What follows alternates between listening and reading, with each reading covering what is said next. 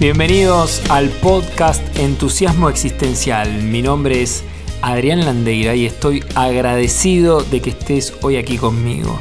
Estás a solo un paso de aprender algo nuevo para encender la chispa que iluminará tu camino hacia la mejor versión de ti mismo. Realizamos numerosas actividades en eh, nuestra cotidianidad. ¿Te estuviste a pensar que desde que nos levantamos hasta que nos vamos a dormir, el sinfín de acciones involucradas que tuvo tu día. Pareciera como si actuáramos en piloto automático. No necesitamos ni siquiera pensar en nuestras acciones, es decir, son invisibles para nosotros.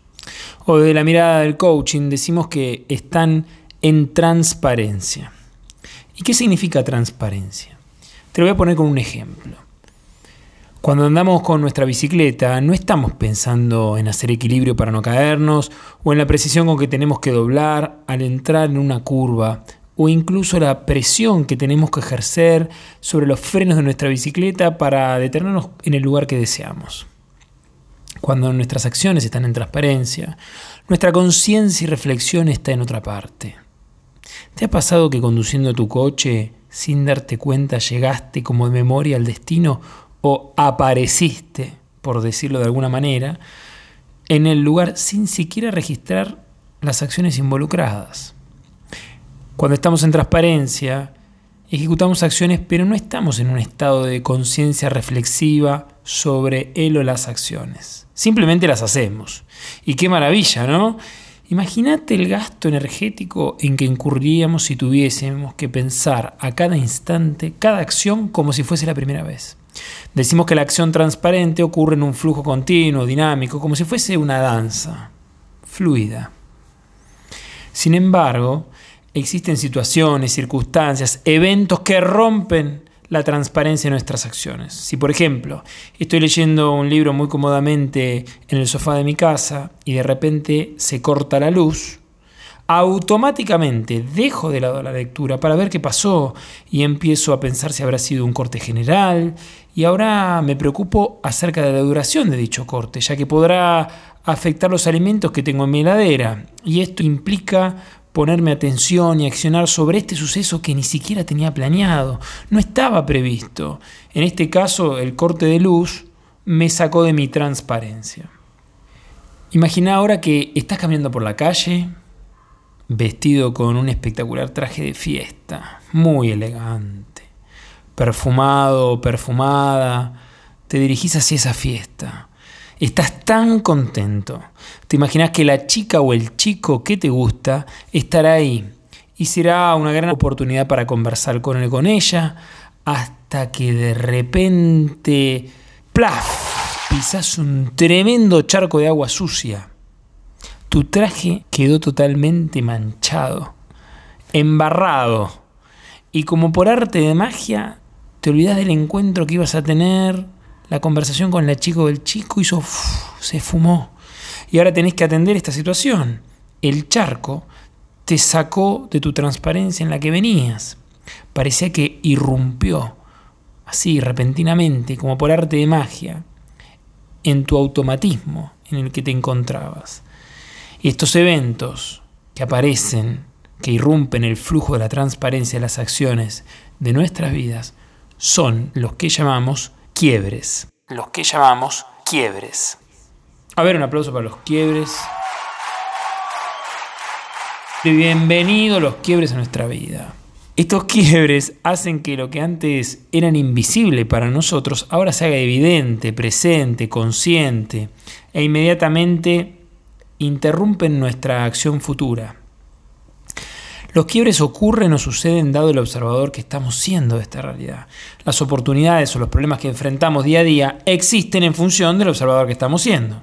Con esto me refiero a que lo que hoy vemos como una oportunidad o problema, mañana puede no serlo para nosotros. Y el problema de hoy que nos quitó la transparencia, no necesariamente en otro momento de nuestras vidas surta el mismo efecto. Lo que hoy es un quiebre, mañana puede no serlo dado que somos seres cambiantes, nuestras células cambian a cada instante. Uno, dos, tres, pasaron tres segundos y ya no estamos igual que hace el segundo número dos, que el segundo número uno. Ya no somos los mismos que estamos escuchando este podcast. Y lo mismo sucede con lo que interpretamos como problemas u oportunidades.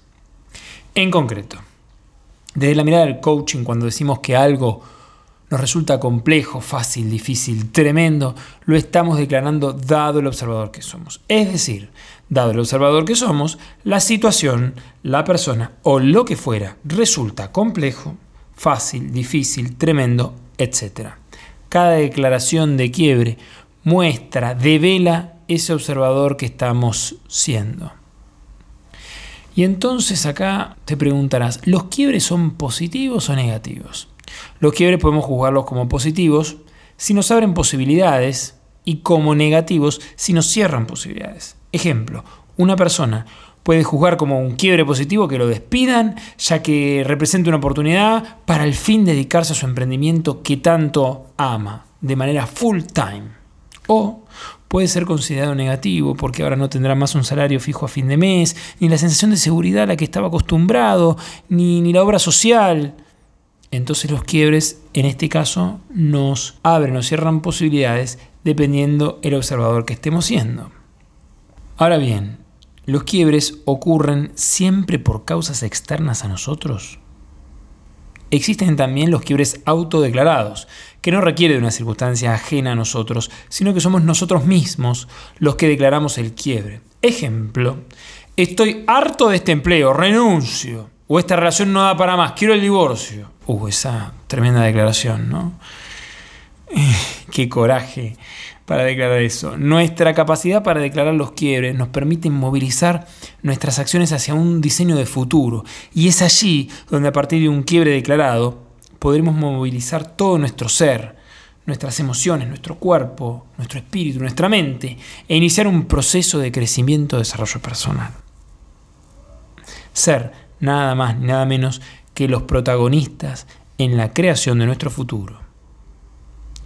Y una bonita pregunta podría ser, ¿qué es aquello que me importa cuidar? ¿O qué es lo que me gustaría cuidar?